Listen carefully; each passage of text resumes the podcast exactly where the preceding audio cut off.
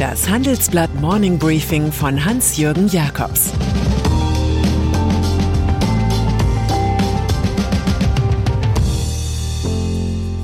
Guten Morgen allerseits. Heute ist Mittwoch, der 26. Januar. Und das sind heute unsere Themen. Das neue Zögern bei der Impfpflicht. Personenschaden an der Brandmauer der CDU. Und Comeback-Königin Andrea Nahles. Corona-Pandemie. Heute diskutiert der Bundestag über eine allgemeine Impfpflicht. Es ist zu spüren, dass die Begeisterung hierfür nachgelassen hat. Das gilt auch für die Wirtschaft, wie verschiedene Meinungsbilder zeigen. Die Unternehmen zögern. Laut Peter Adrian, Präsident des Deutschen Industrie- und Handelskammertags, gibt es eine ähnlich differenzierte und engagierte Diskussion zum Thema Impfpflicht wie in der Gesellschaft insgesamt. Reinhold von Ebenworlee, Chef des Verbands Die Familienunternehmer, meint außerdem, die Einhaltung darf der Staat nicht den Betrieben aufhalsen. Könnte man nicht Geimpfte an den durch sie verursachten Kosten fürs Gesundheitssystem zumindest anteilig beteiligen, wäre die Impfpflicht nicht nötig. Im Parlament gibt es insgesamt vier Gruppenanträge. Erstens Impfpflicht ab 18. Dafür sind viele Sozialdemokraten, auch Kanzler Olaf Scholz. Das Ganze soll auf ein bis zwei Jahre befristet sein, für maximal drei Impfungen gelten und über dreistellige Bußgelder durchgesetzt werden. Zweitens Pflicht für Ältere über 50.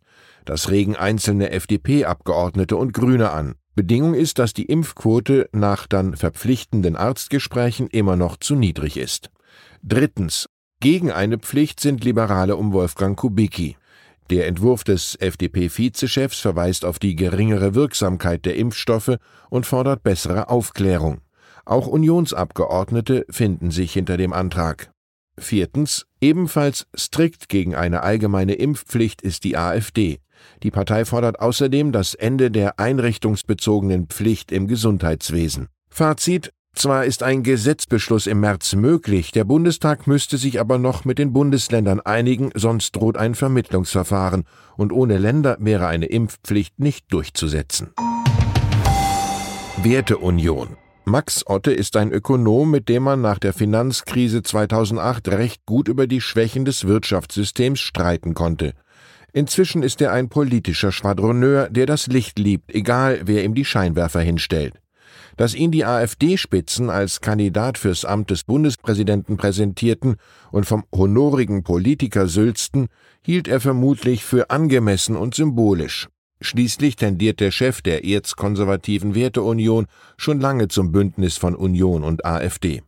Die Rolle des Märtyrers hat er wohl als Zugabe eingeplant, denn die Otte-Irrungen gaben dem frisch gekürten CDU-Chef Friedrich Merz beste Gelegenheit, Führungsstärke zu zeigen. Gestern schloss der Bundesvorstand den Möchtegern Steinmeier einstimmig fürs Erste aus der Partei aus. Ehe es auch Hans-Georg Maaßen an der Brandmauer erwischt, trat der Ex-Verfassungsschützer lieber aus der Werteunion als aus der CDU aus. Großbritannien. Wer in den 1960er und 1970er Jahren aufwuchs, konnte Wanda Jacksons Song Let's Have a Party kaum ausweichen. Die Hauptzeilen passen ganz wunderbar zu Boris Johnson, dem wuschelhaarigen Rock'n'Roller der Politik. Scotland Yard untersucht nun tatsächlich, wie oft die Londoner 10 Downing Street mitten im Corona-Lockdown zum Party-Hotspot wurde. Das klingt ebenfalls nach einem surrealen Songtext. Für den konservativen Regierungschef ist es freilich hochgefährlich, dass einige seiner Mitfeierer der Polizei mehr erzählen könnten als Sue Gray. Die zweite Sekretärin im Kabinettsbüro führte eine Untersuchung durch, die in dieser Woche zu einem Report führen wird. Auf den Rücktritt darf gewettet werden.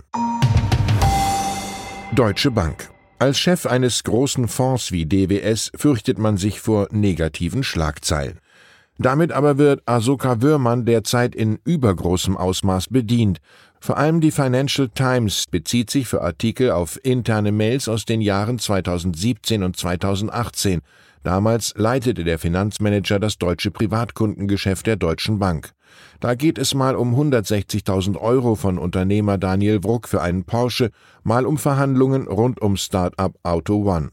Die Mails gingen an eine private E-Mail-Adresse Würmanns, von der er selbst auch Mails zu Auto One verschickte. Das wäre ein Verstoß gegen die Verhaltensregeln der Deutschen Bank, die den Fall untersucht. Ein DWS-Sprecher dementiert ein mögliches Fehlverhalten. Wöhrmann sei das Ziel selektiver, irreführender Leaks. Das stimmt, denn über die Inhalte kann jeder lesen. Prozess.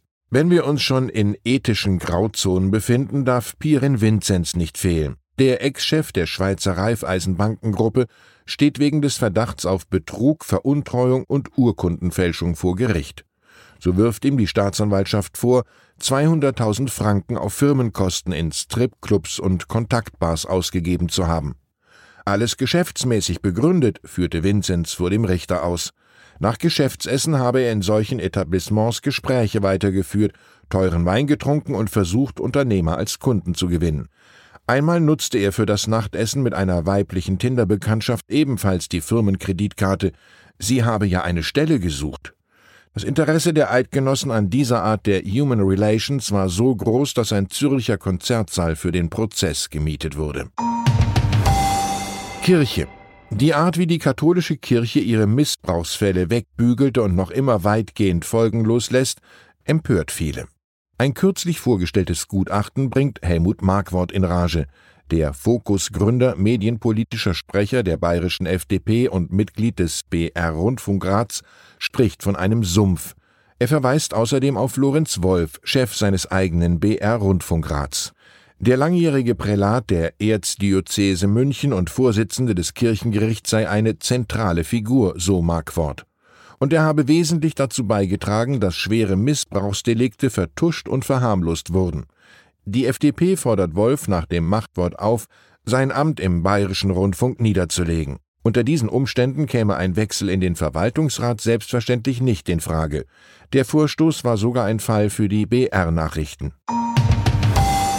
Und dann ist da noch Andrea Nahles. Die einstige SPD-Chefin und politische Comeback-Künstlerin aus der Eifel verlässt ihre Präsidentin-Position bei der Bundesanstalt für Post- und Telekommunikation. Es geht auf zu einer größeren, wichtigeren Behörde. Ende Juni folgt sie auf Detlef Scheele als Vorstandschefin der Bundesagentur für Arbeit in Nürnberg. Nahles kann Teile des SPD-Sozialstaatskonzepts selbst verwirklichen. Sie stieß es noch im Hochamt der Partei selbst an. Der Frust über sozialdemokratische Grabenkämpfe ist gewichen, nun herrscht Gestaltungswille, zumal sie mit Kanzler Olaf Scholz eng betraut ist. Der war 2008 auch nicht weiter erstaunt, als sie verkündete, sie habe gar nichts dagegen, mal Bundeskanzlerin zu werden. Ich wünsche Ihnen einen fröhlichen Tag mit höchsten Zielen. Es grüßt Sie herzlich Ihr Hans-Jürgen Jakobs. Das war das Handelsblatt Morning Briefing von Hans-Jürgen Jakobs, gesprochen von Peter Hofmann.